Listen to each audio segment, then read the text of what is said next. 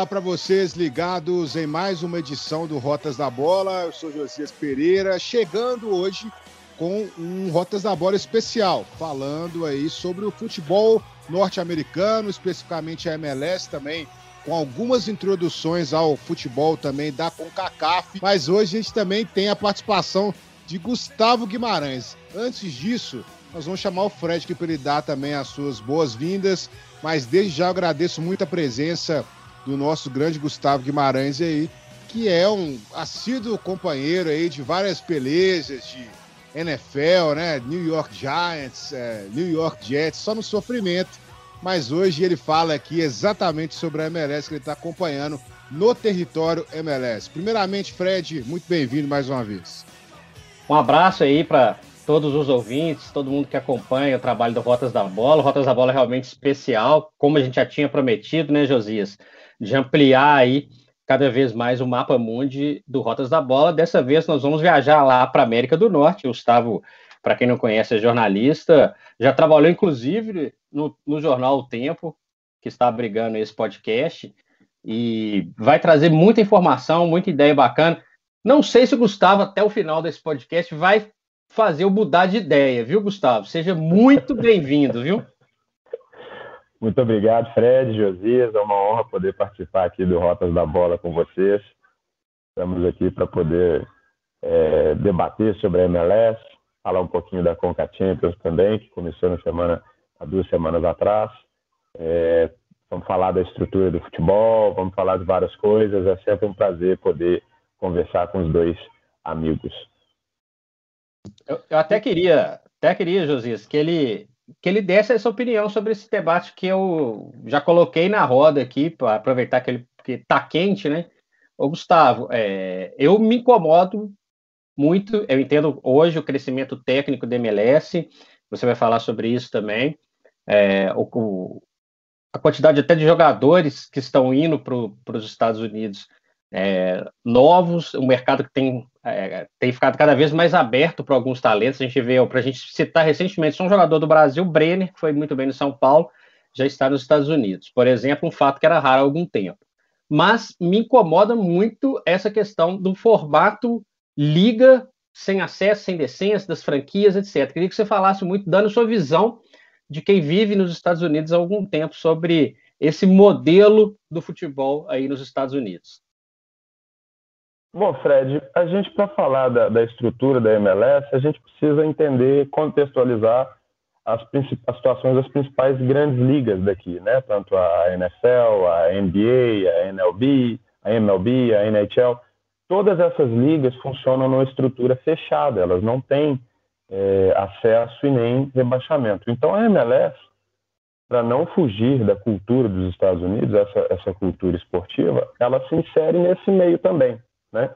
Então, ela uh, é, um, é, uma associação, é uma liga fechada que trabalha lá com, com modelo de franquia, né, de inclusão. As pessoas, os, os interessados, primeiro eles precisam pagar um, um, valor, né? Acho que a última vez foi de 400 milhões que o Sacramento precisava pagar e não, acabou não pagando. Então, é, tem esse, esse, esse valor. A, a, a liga precisa aprovar a localização da cidade não é qualquer lugar, tem que ser um local em que uh, exista o interesse, existe a demanda uh, por um clube, né? Eles, eles, avaliam até mesmo a questão da rivalidade regional, se tem algum clube mais próximo, antes de optar pela inclusão de mais uma franquia ou não. Então, uh, me parece, analisando a cultura daqui, é, que um dono nenhum de franquia vai pagar um valor exorbitante e depois ver o seu produto uh, correndo risco de ser rebaixado, né? É, como acontece no, no, restante do mundo.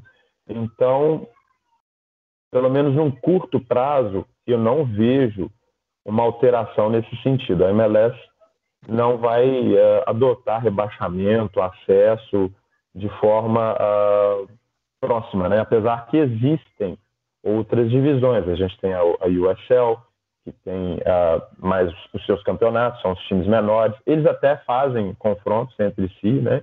Eles disputam partidas na pré-temporada, eles disputam partidas na US Open Cup.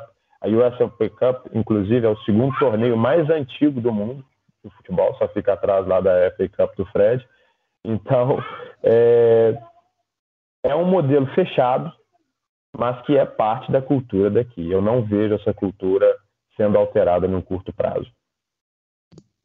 Pois é, o Gustavo falou sobre a cultura né, do, da, da MLS, né, essa cultura também de ter a questão do não rebaixamento, né, uma coisa que a gente já acompanha nas outras ligas americanas, pode gerar um certo conflito inicial, mas eu também compreendo o, o que o Gustavo falou aí a respeito da, do dinheiro investido, né? Então, eu compreendo também que os donos eles não, não queiram aí é, fazer esse tipo de projeção, até porque seria uma, uma perda de visibilidade e vitrine também para as equipes deles, né? Então, por exemplo, se o time fosse para, se não me fala a memória, né, Gustavo? É, como é que é o nome da segunda, da segunda divisão, não, da, da liga de abaixo da MLS? É, agora eu esqueci, fugiu é o United nome. Soccer League. Isso, exatamente, USL, né, que é a, a liga abaixo. Então, acho que eles não, não, queriam, não iam querer uma situação dessa.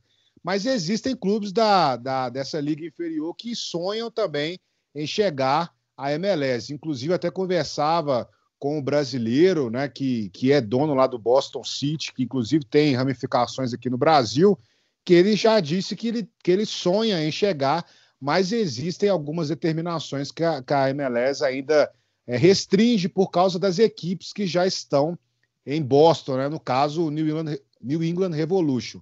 Então, é difícil essa, esse ingresso. Mas eu queria que você falasse também, Gustavo, de uma situação que a gente já percebe, que é em relação ao valor da MLS. A gente sabe que hoje um levantamento, inclusive aqui da Sports Value, ela determina que o, o, Campeonato Brasileiro e a MLS eles estão empatados aí na questão de valor de mercado. E ambos dividem o sexto lugar no ranking das ligas que mais faturam 900 milhões de, de dólares, segundo é, é o valor desse levantamento. Mas agora já estima-se que a MLS esse ano já vai passar o Brasileirão e vai chegar aí à quinta posição, faturando aí 1,3 bilhão de dólares, né? Bilhões de dólares, que é já um valor considerável aí de mercado.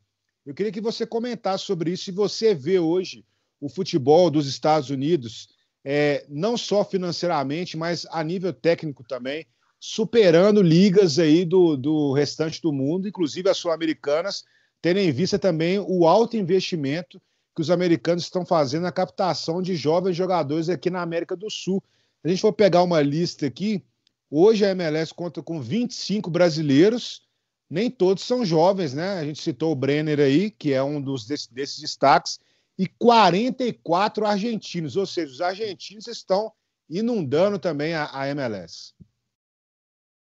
É, Josias, uh, eu acho que é um caminho sem volta, né? Eu já vejo a MLS de uma forma geral mais atrativa que o futebol brasileiro por diversos fatores, uh, organizacional, estrutural, né? Você falou do Brenner, o Brenner nós entrevistamos, nós no, no território MLS, nós conversamos com ele e uma das respostas que me despertou a atenção, é, nós perguntamos a ele é, entre os quais, entre os principais motivos, o que, que ele destacaria, né, é, que, que, teria feito ele desembarcar aqui nos Estados Unidos. Ele falou que é, não tem escoltamento para ir para o estádio, né? Então é, revela aí uma, uma, uma, uma característica, né, de, de, de, de segurança nesse sentido. Então é, é um mais, é, um, é mais um fator que pode fazer os jogadores é, se interessarem por um mercado daqui, que agora também é, a MLS deixou aquela coisa de,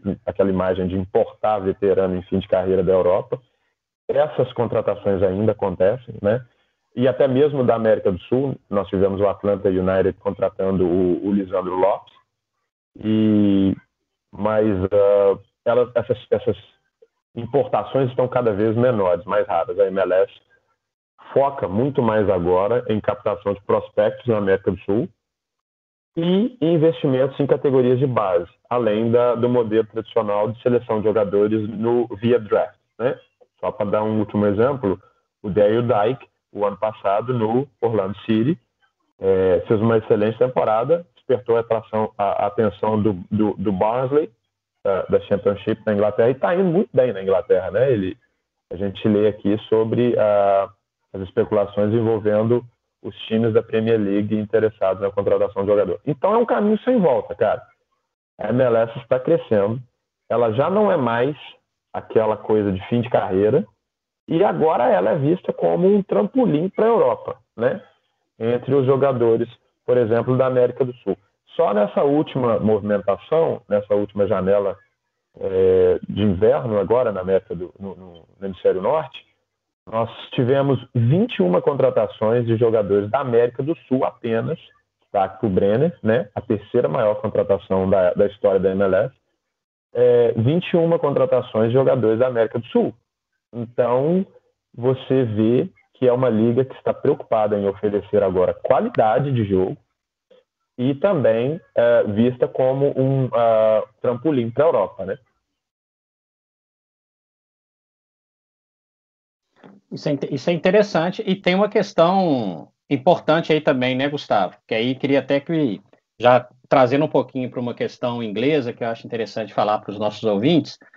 É, nessa formatação de sociedade, nessa, nessa, nessa formação jurídica da coisa, a gente tem um braço do Manchester City no futebol norte-americano, que é o New York City, é, ou City aí, né, como vocês gostam de dizer. É, a questão é o seguinte: qual que é a diferença do Manchester City em relação a uma outra franquia normal, tendo um ponto de vista norte-americano? É, que, é, que pode, a gente já sabe que pode, porque senão não teria aí o, o New York City.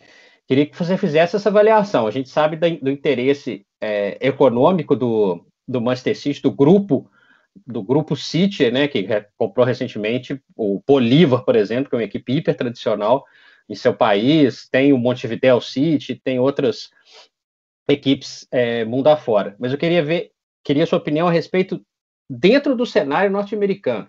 Como que é visto isso? Qual que é a posição do New York City no cenário como um todo da MLS? Não só o New York City, né? A gente tem o New York Red Bulls, que também é o, é o rival do City e uh, é mais um clube da Red Bull. E o foco dessas duas equipes, é, elas chegaram à MLS, eles foram adquiridos pela MLS e chegaram fazendo barulho com contratações é, midiáticas, né? Mas agora o foco mudou. Esses dois times passam muito mais por modelos de formação, de abastecimento para as suas matrizes na Europa, do que propriamente entrar para ganhar a competição. Né? Está mudando. E esses são modelos bastante criticados, até mesmo dentro dos Estados Unidos. A gente queria que essas duas equipes, por estarem no principal mercado é, do país, elas entrassem para ganhar, e elas não estão com esse foco. O foco é desenvolvimento de jogador. Né? Você tem outros clubes na MLS que fazem investimento em categoria de base, mas que uh, querem de fato vencer o campeonato. E não é o, o, caso aqui. O caso aqui é claramente você revelar jogador e abastecer a matriz europeia. Né? O New York Red Bulls, que já revelou, por exemplo, o Tyler Adams, está lá no, no no, no nosso Leipzig, no, no, RB Leipzig na Alemanha, é um desses jogadores. Né? Eles, é, inclusive, tem um outro detalhe que é bom enfatizar antes. A MLS está descontente, por exemplo, com o Red Bulls em relação ao jovem Caden Clark. O Caden Clark, caiu o fone aqui, o Caden Clark, que é um menino, um meio atacante de 17 anos, que ah, despontou no final da temporada passada e esse ano já fez, inclusive, um gol na abertura ele é, despertou o interesse do, do Red Bull Salzburg e para sair para a Europa ele é cotado abaixo do preço, né? É um, nós estamos falando de um prospecto que teria mercado na Europa de cerca de 5, 6 milhões de dólares. E para sair para o Red Bull Salzburg ele sai a 2, ele sai a 3. Então acaba diminuindo a imagem. É uma imagem, é, é uma movimentação ruim para a própria MLS lá na Europa. Então é, a, a liga se torna descontente com esse modelo. E os demais clubes não. Os demais, os demais clubes eles investem, eles vão lá na América do Sul, eles contratam bons jogadores e entram para disputar. O foco é disputar o campeonato, ser campeão. O que não acontece, por exemplo, aqui. Né? A gente tem, inclusive, um enfraquecimento no New York City. Ele perdeu os principais jogadores, ele não, não repôs. E ele está correndo o risco de perder agora o principal o último né, destaque que restou, que é o caso do, do, do, do Valentim Castelhanos, do Tati Castelhanos, que é interessa ao Palmeiras. Então, não é um modelo muito bem visto aqui dentro também, não, viu, Fred? É bem interessante essa, essa visão sua, né, Josias? Porque amplia um pouco também o conhecimento que está escutando aqui o Rotas da Bola, porque é uma visão muito interessante, porque quando você olha de um outro lado, de um outro ponto de vista, não dá para perceber isso, que não disputa o campeonato. Isso é muito interessante e é, um, é uma questão a ser, de repente, até, até revista. É, só entrei aqui no lugar do Josias aqui, que eu queria aproveitar para falar um, uma questão que eu acho importante. O, o, o jogador norte-americano fora do seu país. Você falou aí de algumas formações de jogadores para as matrizes, caso de Red Bull e de New York City, mas a gente vê aos poucos os jogadores norte-americanos começando a ter um destaque fora do continente. Dá para citar o Pulisic, por exemplo, que é o, camisa 10 do Chelsea, titular da equipe, para a gente ficar num exemplo mais fácil, de mais fácil assimilação. Por que não tem ainda tantos outros jogadores norte-americanos em, em, grandes clubes europeus em posição de destaque? E o que falta para acontecer isso na sua avaliação, Gustavo? O Pulisic é um caso sui generis, né? O Pulisic ele não teve a formação atrelada à MLS, né? Ele, ele se desenvolveu na Europa. É, é uma fase recente, Fred. É um, é um processo recente que começou tem poucos anos. Nós temos, por exemplo, o Weston McKinney, que saiu do, da base do FC Dallas e hoje é titular é, na Juventus, né? Faz gol. Temos também o, o Tyler Adams, tem o, o o Red Bush, que, o Red Cannon, que foi para Portugal, o Brian Reynolds, que saiu do Dallas agora também para Roma. Então, é uma fase recente, eu acho que é um processo que vai tende a aumentar nos, nos próximos anos, mas que ainda, né, por isso, uh, por ser recente, ainda você não tem aquele cara histórico, né? Você vai ter alguns esporádicos, como, por exemplo, Clint Dempsey lá no, no, na Inglaterra, que teve uma, uma boa passagem, principalmente pelo Fulham. Então, uh, eu acho que é uma coisa que vai aumentar.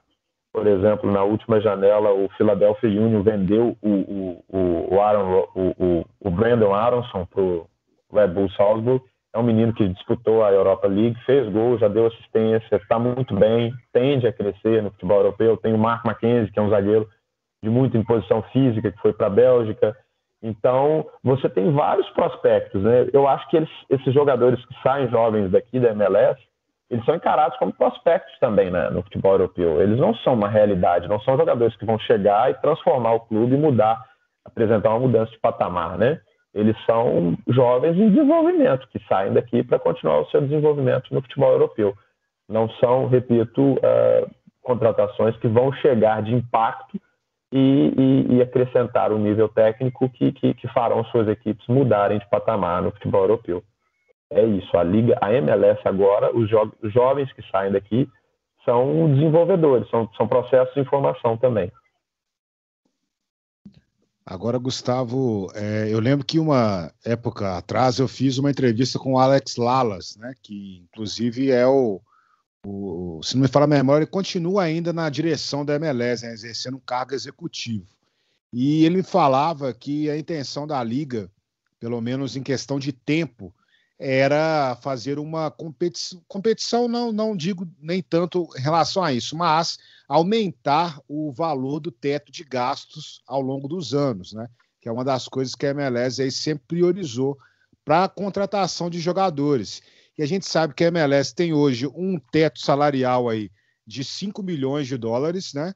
Pelo menos o que a gente é, percebe. E tem a questão também dos jogadores designados, né? Que é aquela coisa que veio da época do Beckham ainda. E, inclusive, a MLS ela abriu uma, um parênteses colocando jovens jogadores designados também para ter essa capacidade de é, competir por promessas argentinas, brasileiras, jogadores mais jovens, inclusive o Brenner também. Mas só que esses jogadores eles chegam com salários abaixo, né? Isso já é uma prática nas ligas americanas de termos os jogadores jovens chegando com salários inferiores. E o Lalas ele falava o seguinte, que a MLS ela viveu fases, né? Ela passou por uma fase 1.0, passou por uma fase 2.0 e agora ela chega numa fase 3.0. E a gente pode dizer uma coisa: os Estados Unidos ele começou a, a, incentivar muito a MLS, a MLS veio por causa da Copa do Mundo né, de 94. E os Estados Unidos vai viver novamente outra Copa, que é de 2026. Eu queria que você falasse para a gente como que você vê essa questão do teto de salário, se existe, pelo menos para vocês que acompanham muito do território, existe uma possibilidade de termos um teto salarial muito maior aí para os próximos anos, de acordo com a evolução do, do, financeira da liga realmente. Se você vê isso como um fator extremamente positivo, porque a gente vê hoje no futebol brasileiro, por exemplo, os clubes sofrendo com essa questão de teto salarial, a gente vê o, o Cruzeiro esses dias aí estava falando sobre isso, né? Que o Perrela, na verdade, falava muito sobre isso, falava que o futebol brasileiro deveria ser regido por teto salarial se você acredita que realmente isso é um benefício que a Liga traz em questão de evolução, o quanto que isso pode aumentar nos próximos anos e essa influência também da Copa do Mundo de 2026 para, quem sabe, ainda mais aumentar aí o, o poder também da, da MLS no mundo, né? A Copa do Mundo de 2026 tem um fator, ela tem um peso fundamental na, na questão dos salários da MLS, pelo seguinte, é, nós temos, nós teremos a renovação dos contratos de televisão em âmbito nacional nos próximos anos, e, e é lógico que, que, pelo fato de termos uma Copa do Mundo chegando nos, aos Estados Unidos, isso vai fazer com que essas cifras sofram um aumento considerável, né? Os clubes da MLS eles sobrevivem muito do, do, do, do aporte do dinheiro da televisão e também de, de bilheteria. Você falou de, de investimento em salários e, e, e, crescimento nesse sentido. A pandemia teve um fator é, prejudicial também, porque ela impediu, ela congelou ah, o aumento que teríamos né, de uma temporada para outra. Isso foi até é, alvo de discussão entre a Associação de Jogadores e a Associação Patronal, a MLS no caso. É, e eles tiveram que fazer uma readequação para essa temporada, né? Porque a MLS corria o risco de, de, de, sofrer uma greve, de passar por uma greve. Então, uh, readequado este ponto, houve as duas partes cederam em algumas colocações, a MLS uh, ah, deu o pontapé inicial. Mas é claro, cada time tem quatro jogadores designados que podem receber acima do, do teto salarial da equipe e também tem a, a jovem, o, o, jovem jogador designado, que é o U22, né? Esse jogador precisa ter menos de 22 anos, ele, ele tem que, se ele sair do draft, ele pode assinar dois contratos nessa categoria. Se ele vem de um outro país, ele tem que se encaixar em algumas características também. Ele não pode ter passagem anterior pela MLS. Então, tem alguns, é, alguns requisitos né, pelo, pelos quais essas, essas esses, esses jogadores precisam se adequar. Mas é claro, eu acho que uh, a MLS vai crescer nesse sentido também por conta do, da renovação de contrato da televisão nos próximos anos, levando-se em conta, claro, o fator da Copa do Mundo nos Estados Unidos. Sem dúvida, sem dúvida, sem dúvida, sem dúvida. E isso vai permitir que os clubes possam contratar mais, investir em melhores jogadores, né? Com dólar forte na relação com o Brasil, por exemplo, e também a qualidade de vida, esses jogadores vão aumentar o desejo, a vontade de vir participar da MLS e encarar a MLS como trampolim para a Europa, né? Então, não tenho dúvida de que a Copa do Mundo será muito benéfica nesse sentido para, para o desenvolvimento, da MLS e vamos aguardar o que, que vai ser, uh, o que vai acontecer, né? As cenas dos próximos capítulos. Ô, Gustavo, você falou de renovação de contrato de televisão, de um mercado mais atraente. O que, que você acha que falta para, aqui no Brasil, a MLS e também a Conca Champions, né? daqui a pouco nós vamos falar mais sobre a Conca Champions, é, seja mais atraente para o público brasileiro? São transmitidos poucos jogos, não tem uma, uma difusão tão grande assim, poucos conhecem, poucos sabem, inclusive, os regulamentos, ou questões ligadas ao futebol, do que eu estou falando. Draft, por exemplo, é um, é um termo muito ligado a outros esportes, não ao futebol. Então, quando a gente pega essa situação toda, a gente vê que ainda tem uma difusão pequena aqui no Brasil, um, um acompanhamento é feito muito mais por quem é fanático por futebol do que pelo público em comum. O que, que falta para dar esse trampolim de popularidade? O que, que falta para concorrer? Não estou falando para concorrer com a Premier League ou com La Liga, mas de repente concorrer com um, um, espaço que é ocupado, por exemplo, hoje, talvez pela, pela Liga Portuguesa, pela Liga Francesa, que são campeonatos menores na Europa, mas que de repente a MLS pode ocupar esse espaço? Você acha que pode? O que falta para isso acontecer? Eu acho que pode sim, Fred. Eu acho que pode sim. O problema em relação ao Brasil, a imagem do brasileiro, que o brasileiro tem da MLS, ainda é aquela coisa dos anos 90, do princípio da liga, né? De, de, de importar jogador veterano em fim de carreira da Europa. Então, e, e, também aquelas. Até eu mesmo, né, que gosto da MLS, achava bizarro, que era a questão, por exemplo, do shootout, né? Que, que, o cara pegava a bola no meio de campo e tinha que fazer lá, tentar passar pelo goleiro para decidir as partidas em caso de empate. Então tem essas coisas, essas características que ainda perduram na visão do, do brasileiro em relação à liga. Essa liga aí que, que, que, é imaginada, que é imaginada pelo público do Brasil já não existe há muito tempo. Então esse é o primeiro fator, vencer o preconceito, né, com a MLS. O segundo fator é nós temos a questão dos jogos na costa leste, o fuso horário do Brasil, né? Quando o Brasil adotava o horário de verão, no inverno, no, no, verão daqui, a diferença era de apenas uma hora. Mas quando chegava o, o, inverno no hemisfério norte, os jogos da costa oeste, eles tinham uma diferença de três horas. Então fica um, difícil para o brasileiro acompanhar também os jogos aos domingos, por exemplo. Ele tem a concorrência do futebol local, do Campeonato Brasileiro, dos estaduais, a competição que esteja sendo disputada. Isso também influencia. Né? E falta também o interesse uh, de uma grande rede de televisão ou, ou, quem quer que seja, de alguma emissora, em também é, é, valorizar o produto. Né? Claro, a gente entende, é uma liga que soa estranha para algumas pessoas pela questão de, de, não ter acesso, de não ter rebaixamento, né? mas uh, ela procura desenvolver o seu produto. Os jogos são mais atrativos. Nós tivemos o Inter perdendo para o LA Galaxy ontem por 3 a 2 um belo jogo, né? recheado de opções, de, de, de, de, gols. A gente quer ver gol, futebol sobrevive de gol. Né? Então, esse jogo de ontem foi, por exemplo, uma bela partida, superior a vários jogos, por exemplo, do futebol brasileiro. Então, tem, tem essa questão. Vencer preconceito, interesse televisivo e, e esperar que as pessoas possam né, deixar de torcer um pouco o nariz por se tratar é, do Campeonato dos Estados Unidos. Eu acho até que entra um pouquinho de, de sentimento anti-Estados Unidos, muito é, pela questão do, do, do, Donald Trump, né? É, aflorou muito essa questão para o resto do mundo. Então, são esses três fatores: preconceito, horário e, e, e o sentimento de anti-americanismo. Agora, Gustavo, queria que você falasse também sobre a Conca Champions, né? O Fred já tinha dito essa é, questão que seria levantada, inclusive o Gustavo foi cobrir um jogo recente aí também, né, da, da Conca Champions. É um campeonato que a gente acompanha aqui um pouco.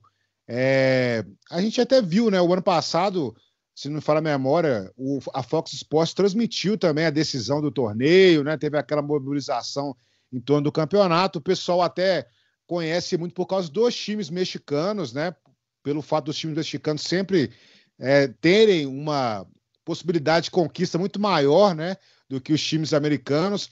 Mas eu queria que você comentasse também sobre esse torneio que chega agora nas suas quartas de final e também dessa diferença entre o futebol mexicano e o futebol dos Estados Unidos existe uma forte rivalidade entre as seleções dos Estados Unidos e do México, obviamente, né?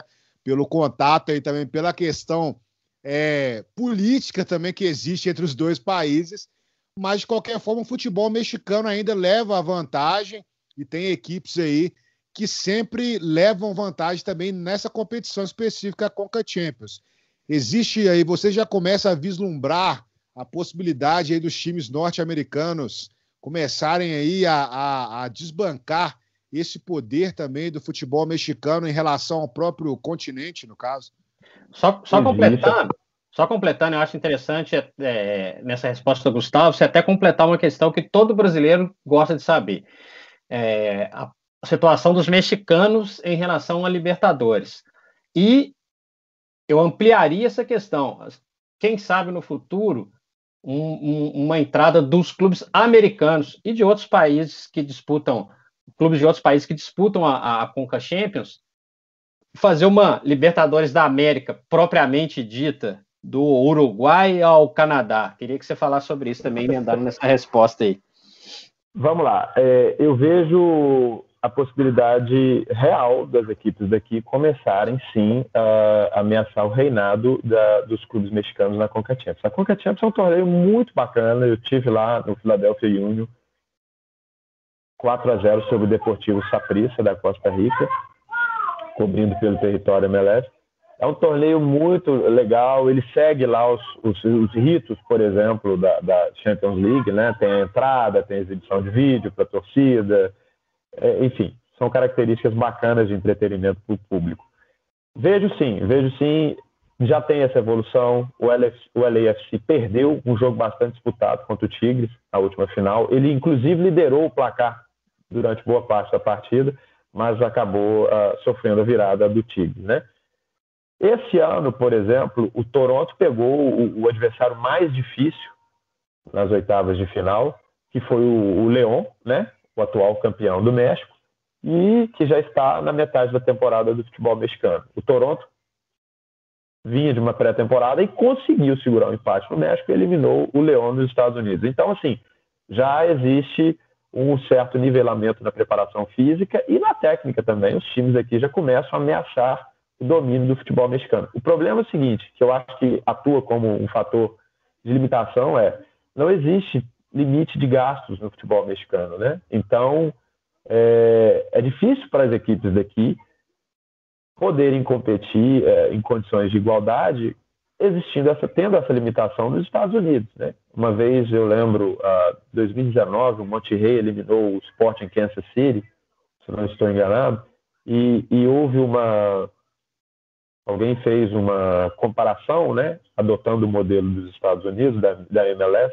no Monte Rei. O Monte Rei teria 14 jogadores designados contra 4, por exemplo, do, do Sporting Kansas City. Então, isso também influencia na qualidade do espetáculo. Né? Você, nós estamos falando de disputas com gigantes do futebol do México. É o Tigres, é o América, é o Cruz Azul, é, é, é o Monte Rei. É difícil também para as equipes daqui é, enfrentarem esses, essas, essas, esses clubes de, de, de, grande valor, por exemplo, no futebol mexicano. Mas isso já está acontecendo, né? Já vem acontecendo, nós já temos alguns exemplos positivos. O Toronto, mais uma vez, é uma pedra no sapato do futebol mexicano. É, ele já eliminou alguns clubes grandes, né? Agora nós vamos ter os próximos confrontos e, e, o Toronto vai pegar o Cruz Azul, que é o atual líder lá do, do campeonato mexicano. Um confronto que a gente aguarda muito com bastante interesse, né? E, e, pela primeira vez as cinco equipes da MLS avançaram às quartas de final. Nós temos o uma vai morrer agora obrigatoriamente porque o, Philadelphia Union vai encarar o Atlanta United, né? Então uh, você tem o, o Monte Rey enfrentando o, o, o Columbus Crew, que é o atual campeão da MLS. Tem alguns confrontos interessantes. A gente vai ver, uh, acompanhar pelo território. Fica um convite aí a, a, aos, aos, aos, ouvintes, aos leitores, para acompanhar o nosso trabalho lá. Dá o um endereço, dá um endereço, dá um endereço para a turma aí. É o, te, é o territóriomls.com, né? Arroba territóriomls nas, nas mídias sociais, estamos no Instagram, no Twitter. É, e nós aguardamos com bastante ansiedade né, esse, essas, essa fase de quartas de final em um campeonato que pode acontecer, mas nada é garantido. Né? Se tratando de futebol, pode ser que essas cinco equipes, pelo menos quatro, uh, já sejam eliminadas agora nessa fase de quartas de final. Mas a gente espera que não. E eu acho um palpite, né? Eu acho que nós teremos pelo menos um clube da MLS na grande decisão da, da próxima Champions League da CONCACAF. Agora fala sobre a participação na, na Libertadores. Complementa essa questão. Bom, não só os mexicanos, né? Que é uma realidade mais próxima para a MLS seriam de grande interesse, né? Uh, aumentar uh, o campo de atuação dela, né? Nós estamos falando de um mercado também em que ela pode uh, participar da, da, da, Libertadores, traria benefícios em venda de, de produtos, em aumento de receita, né, em, em, em, peso maior nas renegociações com as televisões daqui. Então, só teria benefícios uma participação tanto da MLS quanto da Liga MX, né, que é o campeonato mexicano. Eu, eu vejo que tem discussões nesse sentido. De vez em quando sai uma ou outra notícia por aqui de, de, de, dessa questão. Eu não sei se, se, a América do Sul, se a Comembol, está disposta né, a, a fazer essa integração. Porque no passado, quando nós tínhamos os times mexicanos, acontecia muitas vezes das equipes do México abrirem mão da participação da Libertadores para privilegiar o campeonato uh, local. Eu acho que isso acabou prejudicando também nesse sentido. Uh, existiu, criou-se um certo desinteresse, muito por, por, por, pela, por esse fator, né, pelos mexicanos não entrarem com força total na Libertadores, mas que tende a ser revista. A gente espera que, de fato, a integração ocorra. Seria muito benéfico. Quem não queria assistir um clube da MLS, por exemplo, recebendo os grandes do Brasil, os grandes da Argentina, também tem mercado aqui, né, dado a, por conta das comunidades que estão. Não vejo nada eh, negativo nesse sentido. Para nós seria sensacional. Bom, então a gente já vai caminhando aqui para o nosso final, né? Chegando aí próximo é, do tempo, né? Que a gente determina aqui. Mas eu gostaria de agradecer mais uma vez ao Gustavo pela participação dele aqui conosco. Deixar o Fred também se despedir aí do Gustavo, né? Acho que o Fred ele deve ter ficado um pouco mais tranquilo agora, está aceitando. Inclusive vai começar a ver MLS agora, né? De novo, ele já via, né? Mas agora ele vai ver com mais com outros olhos, com outros olhares, vai começar a usar mais as camisas da MLS que ele tem, né, Gustavo? Com certeza. Vai, eu tô, eu tenho, tem dois anos que eu bato na tecla dele fazer a exibição lá no Instagram dele das camisas do, dos clubes daqui. Ele tem muita camisa dos times da MLS e a gente fica aguardando, né? A gente fica com interesse. Ele, na semana passada, na semana retrasada, o Saprissa recebeu o Philadelphia Union, eu perguntei para ele, e aí, tem alguma coisa? Ele mandou as imagens lá das duas camisas, a gente divulgou. É, a gente entende, né? Ele vai tomar o chá dele das 5 daqui a pouco, mas vai comer McDonald's também. McDonald's não, McDonald's não. Chá das 5 sim, McDonald's não, tá? É, eu já acompanho o, o, o, território, viu, Gustavo? Parabéns pelo, pelo trabalho, é muito legal mesmo. Acho importante ter essa introdução num, num, espaço de língua portuguesa que nem todo mundo consegue ter essa amplitude da, da questão do, do, do futebol fora do, do país. É, queria agradecer sua presença, acho importantíssimo esse contato. Certamente não vai ser a primeira vez, acho que a gente tem muita coisa para conversar ainda, muita coisa para falar. E aí eu queria finalizar com uma pergunta que todo mundo quer saber. É, seleção dos Estados Unidos, que está fora da Olimpíada, a gente fala do crescimento da MLS, e paralela a isso, a seleção norte-americana fora das Olimpíadas e vem de Copas do Mundo com participações bem abaixo do, do, do nível, né? Queria só sua opinião sobre isso para fechar e parabéns mais uma vez pelo trabalho, tá? Bom, Fred, agradecer, agradecer o espaço, agradecer a oportunidade a você, Josis, poder falar da MLS, da Conca Champions. É um prazer. Claro, vamos lá. Uh, a seleção olímpica fracassou, teve repercussão aqui, ninguém gostou, ninguém ficou satisfeito. A última seleção já não havia se classificado, a seleção maior já não havia se classificado para a Copa da Rússia, fracasso retumbante, né? E a gente tem a expectativa de que os próximos ciclos, né, ocorram de uma forma diferente. Bom, é, eu acho que a limitação das seleções daqui passa muito pela questão dos técnicos, né? Talvez se tivesse um treinador de um outro país, um treinador melhor, uh, os resultados pudessem ser diferentes. Vale ressaltar também que a seleção olímpica disputou o pré-olímpico agora no México sem os principais jogadores que estão na Europa, né? Era um time formado por jogadores, uh, por, por, prospectos das equipes da MLS, que acabou fracassando. Um... sem palavras. A gente ficou, nós perdemos, uh, não tem nem o que dizer, né? Então passa por esse fator. Não estavam os principais jogadores, a qualidade do treinador é ruim. O Jason Kreis, que é o treinador da seleção olímpica, já vinha de trabalhos ruins no Red Bulls, no Orlando. Então, não sei nem o que, que ele está fazendo lá ainda. Ele não foi demitido, ainda permanece no cargo. É, na seleção maior, o Berhalter recebe críticas também. Ele não é unanimidade no comando do time dos Estados Unidos, que vem inclusive de bons é, resultados. Né? Na última janela da, da FIFA, ele, a seleção disputou dois amistosos na Europa, inclusive ela derrotou a Irlanda do Norte, né? Irlanda do Norte e Jamaica, se não me falha a memória. Então, a expectativa para o próximo Mundial é boa, nós achamos que os Estados Unidos podem fazer um bom papel, né? Em 2026 é líquido e certo que a seleção daqui vai ganhar a Copa em casa, né? Ai, mas, mas, mas, para o Catar, a gente espera que, que o time possa fazer um bom papel. Não aposte McDonald's, tá? Você apostar uma outra coisa aí, uma cerveja inglesa, aí eu posso apostar com você. Não, não. Quando, quando a gente se encontrar, eu vou te levar para comer hambúrguer, mas não no McDonald's. Né? Tem muita opção bacana aqui nos Estados Unidos. Vou esperar, hein? Ó, então é isso daí. A gente agradece mais uma vez ao Gustavo pela participação aqui no Rotas da Bola, uma participação que já vinha sendo cantada há algum tempo, mas finalmente agora aconteceu, ele trazendo as informações aí sobre a MLS, sobre a Conca Champions, sobre a seleção norte-americana. Gustavo que fala ao vivo aí do nosso Garden State, Nova Jersey, grande estado de Nova Jersey.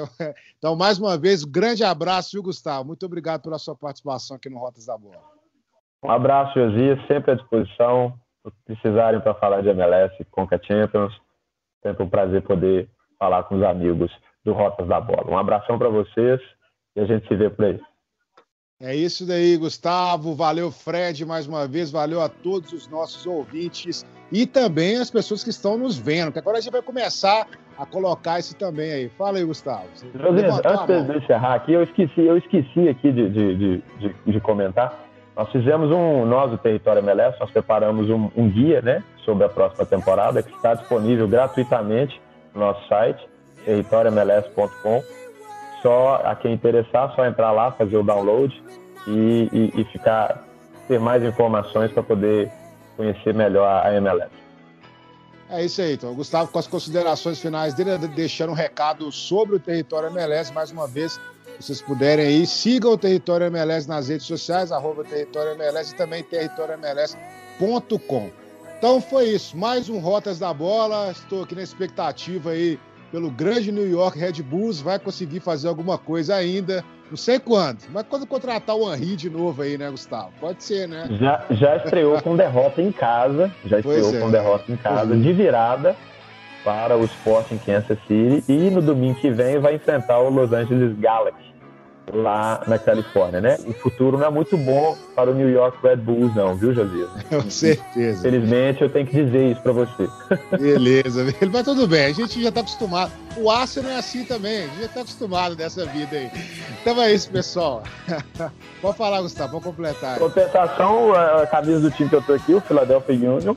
O Philadelphia estreou com um empate de 0 a 0 com o Columbus, né? É um time muito bacana, um estádio muito legal, vale a pena acompanhar é, vem forte para a temporada, está classificado na Conca Champions, estaremos lá diante do Atlanta também. Então é isso. Muito obrigado mais uma vez a todos vocês que nos acompanharam aqui no Rotas da Bola. Um grande abraço e até a próxima.